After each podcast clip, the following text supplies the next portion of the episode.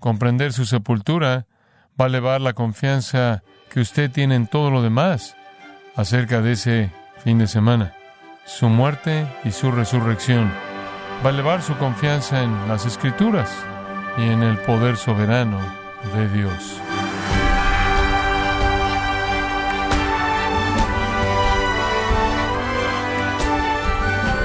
Qué gozo, estimado oyente, saber que nos está escuchando y por ello le damos la bienvenida aquí a su programa Gracias a vosotros con el pastor John MacArthur.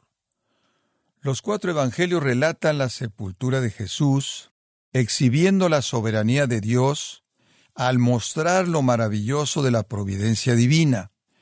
Pero ¿de qué manera fue exhibida la soberanía de Dios en la sepultura de su Hijo? Bueno, el día de hoy el pastor John MacArthur, en la voz del pastor Luis Contreras, nos enseñará cómo es que la obra providencial de Dios incluyó los eventos de su sepultura para que se realizaran conforme a su plan divino. Esto es parte del sermón titulado La providencia de Dios en la sepultura de Cristo, en gracia a vosotros. La constante y asombrosa sabiduría y poder de Dios en la providencia opera todo el tiempo, cada milisegundo, y se ve de manera dramática en el asombroso control divino exhibido a lo largo de toda la historia humana y ciertamente se manifiesta a sí mismo en la sepultura del Señor Jesús. Ahora, para contarle la historia completa, necesito incluir los cuatro evangelios, así que eso es lo que vamos a hacer. Vamos a ver qué nos dicen los evangelios sobre la sepultura de Jesús, eso es significativo. Vamos a ver la sepultura desde el punto de vista de los soldados indiferentes y luego veremos la sepultura desde el punto de vista de los santos amorosos y luego veremos la sepultura de Jesús desde el punto de vista de los líderes espirituales apóstatas. Así que vamos a tener tres perspectivas sobre el entierro de nuestro Señor y veremos la providencia de Dios en acción. En primer lugar, la providencia divina en la acción de los soldados indiferentes entonces la acción de no solo nuestro Señor entregando su vida, sino la acción de los soldados en el cuerpo de Cristo estaban bajo control divino y validan las profecías del Antiguo Testamento, validan la naturaleza mesiánica de Jesús, establecen la realidad de su resurrección como el Hijo de Dios y demuestran la providencia soberana de Dios sobre cada detalle. Todas estas figuras, los judíos, Pilato, los soldados, los verdugos, están operando con cierta libertad. No tienen sentido de la escritura divina. No tienen sentido de profecía. No están tratando de cumplir con nada. Solo están haciendo lo que parecía razonable. Pero Dios providencialmente estaba controlando la sepultura de su Hijo, controlando cada detalle con respecto a su cuerpo y cómo era manejado. Entonces, ¿qué le va a pasar al cuerpo? Versículo 42 de Marcos 15, cuando llegó la noche, porque era la preparación, nuevamente nos dice que es viernes. José de Arimatea, miembro noble del concilio, que también esperaba el reino de Dios, vino y entró osadamente a Pilato y pidió el cuerpo de Jesús. Vamos de la providencia divina en la acción de los soldados indiferentes a la providencia divina en la acción de los santos amorosos. Y conocemos a José de Arimatea. Esta es la única aparición de este hombre en el Nuevo Testamento. José de Arimatea, su historia es breve, pero su historia es maravillosa. ¿Quién es este hombre? José es un nombre común. Bueno, él es ese José, solo por el bien de la iglesia en el futuro, de Arimatea. Él estaba, me encanta esto, esperando el reino de Dios. Estaba esperando el reino de Dios. Él es un verdadero creyente en Yahweh.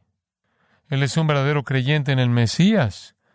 Él espera que Jesús ahora, como Mesías, traiga el reino de Dios. Pero ahora Él es un cadáver. Su corazón tuvo que haber estado roto. Exactamente qué impulsó a José a querer su cuerpo y tener el privilegio de enterrarlo. ¿Qué era?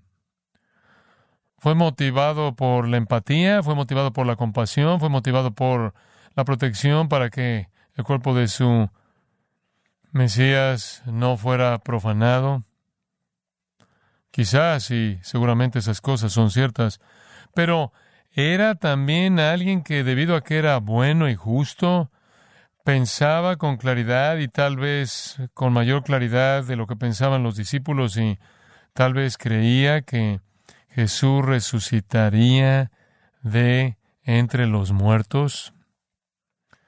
Ciertamente actúa por amor, ciertamente donde quiera que estuviera tratando de esconderse y mantener en secreto su discipulado. Eso fue en el pasado, porque nos dice en el versículo 43, entró sadamente. Y eso significa que probablemente cuando prosiguió la votación se abstuvo o envió algún tipo de mensaje disidente, pero solo uno al que le habría faltado valor, digamos. Pero ahora entra osadamente y va Pilato y le pide el cuerpo. Va a Pilato, se supone que no debe acercarse a este gentil. Esto demandó valor porque había sido un discípulo secreto, porque había estado funcionando como un líder prominente del Sanedrín, entró a ver a Pilato, versículo 44. Pilato se sorprendió de que ya hubiese muerto y haciendo venir al centurión le preguntó si ya estaba muerto. Así que fue a ver a Pilato, profanándose así en la víspera de la Pascua. Según la tradición de ellos, no hay duda de que el resto del Sanedrín también le estaba pidiendo a Pilato lo que ellos querían y ellos querían que le rompieran las piernas y bajaran a los criminales. Juan 19:38 dice que fue justo después de que los judíos le pidieron a Pilato que le rompiera las piernas y los soldados se fueron para cumplir con esa petición. Al salir, José entra y pide el cadáver. Pilato ni siquiera ha recibido noticias de los soldados sobre si Jesús está vivo o muerto, por lo que vuelve a llamar al centurión, quien le dijo que Jesús estaba muerto. José de Arimatea sabía que los judíos querían que Jesús y los demás murieran, conocía su tradición, sabía que los querían abajo antes de la puesta del sol, antes del día de reposo, así que pide el cuerpo antes de que Pilato supiera si Jesús incluso estaba muerto. Versículo 45, e informado por el centurión, le dio el cuerpo a José. Este es un momento en el que debe detenerse y pensar un poco. Ahora él había pagado el precio de su discipulado. Estaba registrado públicamente, abiertamente, había ido a la presencia maldita de Pilato, profanándose a sí mismo el día antes del día de reposo. Él se había declarado a sí mismo seguidor de este Jesús muerto. Él ahora tiene su cadáver. Él amaba a Jesús, no quería que su cuerpo fuera deshonrado. Él quería seguir cualquier camino que minimizara cualquier profanación adicional. Algunos han sugerido que tal vez él no quería que le rompieran las piernas a Jesús, pero creo que lo que realmente está detrás de esto, y esto se debe solo a las cosas que se dicen sobre este hombre, que él todavía se estaba aferrando a la esperanza de la resurrección. Quizás todo era cierto. Tantos estaban esparcidos, tantos estaban sin esperanza, pero él quería ese cuerpo. En lo que probablemente nunca pensó fue en Isaías 53, 9, que dice, se dispuso con los impíos su sepultura, mas con los ricos fue en su muerte. Setecientos años antes, Isaías había dicho que se le habría asignado que arrojaran su cuerpo con los malvados, pero resultó que estaba con un hombre rico en su muerte. Su tumba fue planeada para estar con los malvados, pero fue enterrado con un hombre rico. José no tiene prisa porque es ese hombre rico, él no sabe eso. Él nos está apresurando simplemente porque no quiere que el cuerpo de Jesús sea más deshonrado no se está apresurando porque no quiere violar el día de reposo. ¿Qué está impulsando a este hombre? Simplemente Dios. Él está obligado por Dios. Él está siendo impulsado por Dios.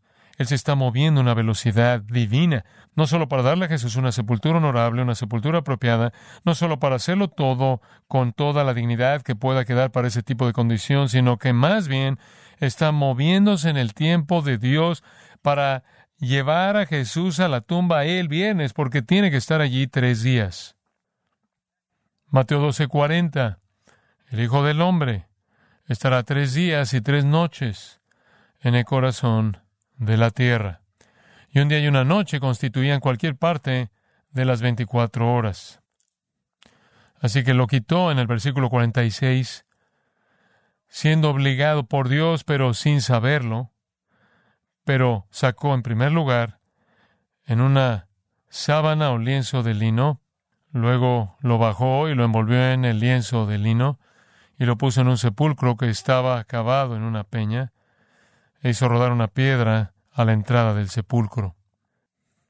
Marcos dice que lo hizo todo por sí mismo.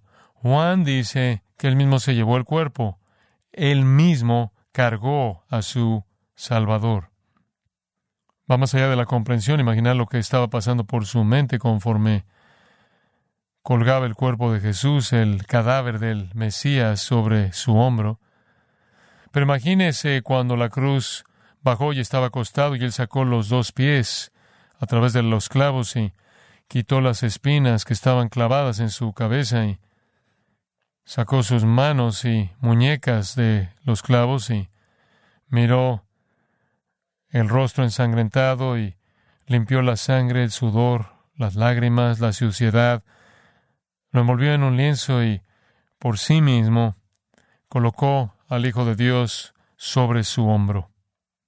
Y por cierto, los judíos no embalsamaban, envolvían en tiras, tiras de lino, y envolvían todo el cuerpo, y luego entre esas envolturas rociaban especias para minimizar el hedor de la carne en descomposición. Ahora, ninguno de los evangelios dice que José tuviera especias, pero Juan nos dice que fueron traídos por otra persona que acaba de aparecerse con especias.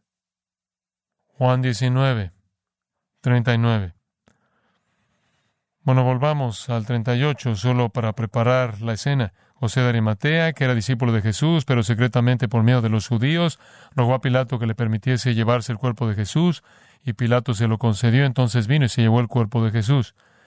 También Nicodemo, nombre conocido, Juan 3, el maestro de Israel, el que antes había visitado a Jesús de noche, también vino, trayendo un compuesto de mirra y de aloes, como cien libras de peso. Tomaron pues el cuerpo de Jesús y lo envolvieron en lienzos con especias aromáticas, según es costumbre sepultar entre los judíos. En algún lugar de la noche, mientras se dirigía a la tumba, apareció Nicodemo, mirra cosechada de plantas, una especie de resina gomosa, fragante en forma de polvo y el aloe es muy parecido. El aloe proviene de las hojas de un suculento polvo en flor, también aromático. Y eso, 100 libras de peso, es mucho. Eso sería algo para una persona muy, muy importante. Entonces aquí está Nicodemo, otro seguidor de Cristo, en algún lugar entre Juan 3 y Juan 19, en algún lugar entre conocer a Jesús por primera vez y ver su cuerpo muerto, Nicodemo se había convertido en un seguidor de Jesús, había nacido de nuevo por el Espíritu Santo. Así que eso nos lleva de nuevo Marcos 15 y ahora juntos ellos acuestan a Jesús en la tumba, las especias son colocadas sobre él y él es colocado en el sepulcro, el sepulcro es cavado en la roca. Mateo 27, 60 dice que era la propia tumba de José. Mateo también llamó a José un hombre rico. Juan dice, creo que es el capítulo 19, versículo 42, que estaba muy cerca del Gólgota. Y lo pusieron en un sepulcro, esencialmente en el que nadie había sido sepultado jamás. Y luego José de Arimatea hizo rodar una piedra a la entrada del sepulcro. Juan 19:41 dice que esta tumba estaba en un jardín, por eso se llama incluso la tumba del jardín. Todo esto obviamente para honrar a Cristo por parte de seguidores amorosos. Todo esto para evitar que los ladrones de tumbas robaran, porque las personas eran sepultadas con sus objetos de valor, aunque tal vez no hubieran tenido mucho, si hubieran robado la tumba de Jesús, ya que él realmente no tenía ningún objeto de valor, pero querían proteger el cuerpo de él. Este fue la sepultura más confiable, amorosa, cuidadosa y honorable que dos hombres pudieron ofrecer a alguien que ellos amaban. Pero detrás de esto estaba esto. Dios estaba moviendo para asegurarse de que estuviera en el suelo el viernes, antes de la puesta del sol, para que estuviera tres días en el corazón de la tierra. Ahora, solo para explicar un poco sobre esta tumba, normalmente las tumbas tenían estantes, estaban tallados en la roca y tendrían estantes y colocaban un cuerpo en un estante, no estaban embalsamando, el cuerpo se descompondría algo rápidamente y eventualmente habría sido un montón de huesos. Si entraban, tomaban los huesos y los metían en una caja llamado osario. ¿Alguna vez ha oído eso? Un osario. Y los huesos se conservaban. Ese habría sido el proceso normal, pero esta era una tumba en la que nadie había estado nunca. Entonces, ¿qué funeral?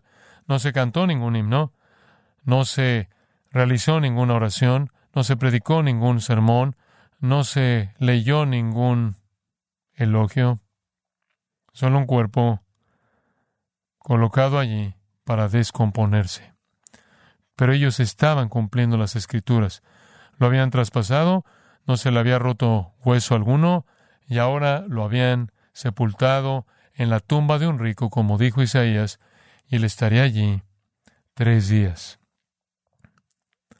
El versículo de apertura confirma el entierro del viernes, el día de la preparación, el versículo 42, el día o la víspera antes del día de reposo.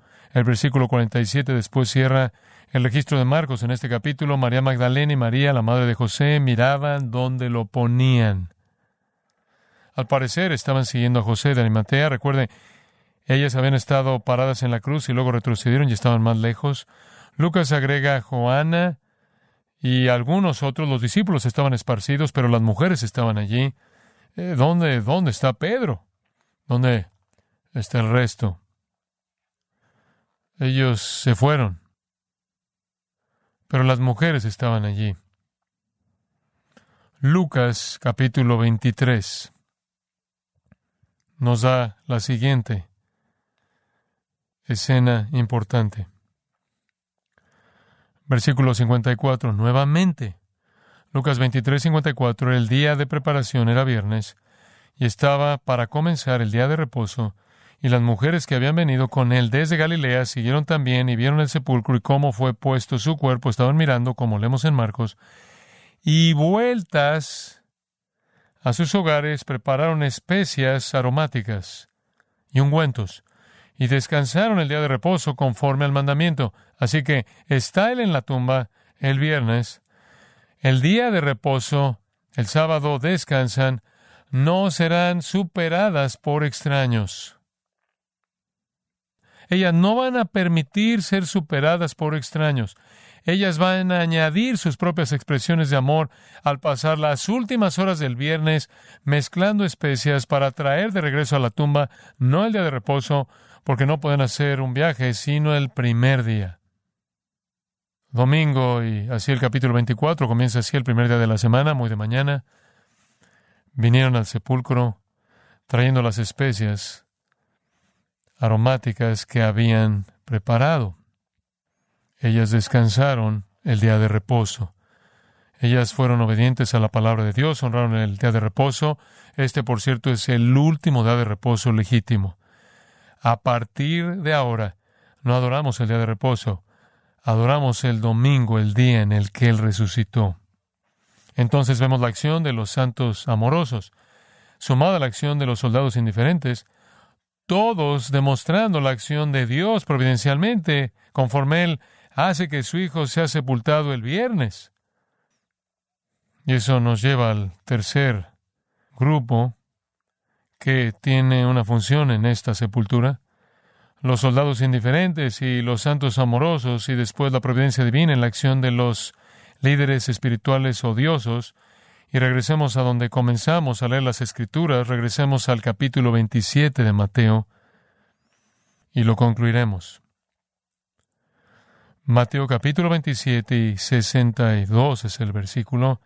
Al día siguiente, que es después de la preparación, se reunieron los principales sacerdotes y los fariseos ante Pilato, diciendo, Señor, nos acordamos que aquel engañador dijo, viviendo aún, después de tres días resucitaré.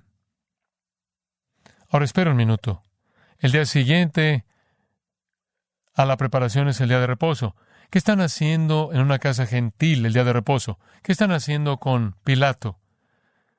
Las tradiciones de ellos fueron hechas a un lado de manera muy conveniente porque estaban preocupados. Nos acordamos que aquel engañador dijo, viviendo aún después de tres días resucitaré. Manda pues que se asegure el sepulcro hasta el tercer día, no sea que vengan sus discípulos de noche y lo hurten y digan al pueblo resucitó de entre los muertos y será el postrer error peor que el primero. Y Pilato les dijo, ahí tenéis una guardia, id, asegurado, como sabéis. Entonces ellos fueron y aseguraron el sepulcro, sellando la piedra y poniendo la guardia. Vamos a asegurarnos de que Él nunca salga de esa tumba. Ellos se van a asegurar de que no haya un engaño peor que el engañador, Jesús vivo, por los discípulos robando su cuerpo por lo que la tumba fue sellada. Algunas personas dicen Jesús no estaba muerto en la cruz y por eso él salió de la tumba. En serio, eso es imposible. Los soldados sabían que él estaba muerto. Algunas personas afirman que las mujeres fueron a la tumba equivocada y fueron a una que estaba vacía. Eso no es posible porque Sabemos que su cuerpo fue ungido con especias. Algunas personas dicen, bueno, los discípulos robaron su cuerpo. En serio. Dice usted, bueno, ¿cómo podrán robar su cuerpo si los romanos pusieron una guardia allí? Bueno, no pudieron. Así que tuvieron que sobornar a los soldados. Me encanta esto capítulo 28. Jesús ya no está, la piedra fue removida, los soldados llegan al pueblo, la guardia en el versículo 11 fueron a la ciudad y dieron aviso a los principales sacerdotes de todas las cosas que habían acontecido y reunidos con los ancianos y habido consejo dieron mucho dinero a los soldados. Hay una palabra para esto, soborno. Y se supone que debes decir esto. Sus discípulos vinieron de noche y se lo llevaron mientras dormíamos. ¿En serio? Entonces, ¿cómo sabes eso si estabas dormido? Vas a tener que hacerlo mejor que eso, torpe. Y si esto lo oyera el gobernador, cuando cuenten esa historia torpe, le persuadiremos y os pondremos a salvo. Y ellos tomando el dinero hicieron como se les había instruido. Este dicho se ha divulgado entre los judíos hasta el día de hoy. La mentira probó la resurrección. Isaías 46 dice esto. Yo soy Dios y no hay otro Dios. Yo soy Dios y nada hay semejante a mí, que anuncio lo por venir desde el principio y desde la antigüedad lo que aún no era hecho, que digo, mi consejo permanecerá y haré todo lo que quiero. Y Dios logró la sepultura y la resurrección de su Hijo, no sólo mediante poder milagroso, el poder de la vida, sino mediante la providencia. Dios reina.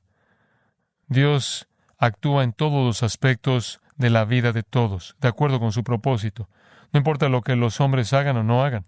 Usted puede tomar a soldados indiferentes, usted puede tomar a santos amorosos, usted puede tomar a líderes espirituales odiosos, y cuando todos combinan sus actos de libre elección, ellos van a hacer lo que Dios quería que se hiciera. Jesús fue resucitado como leímos. Él dijo esto al final del 28. Toda potestad me es dada en el cielo y en la tierra. Por tanto, id y haced discípulos a todas las naciones, bautizándolos en el nombre del Padre y del Hijo y del Espíritu Santo, enseñándoles que guarden todas las cosas que os he mandado, y aquí yo estoy con vosotros todos los días hasta el fin del mundo. Justo al final de este tremendo relato sobre la resurrección viene la gran comisión. ¿Está Jesús vivo? Entonces vaya a contarlo.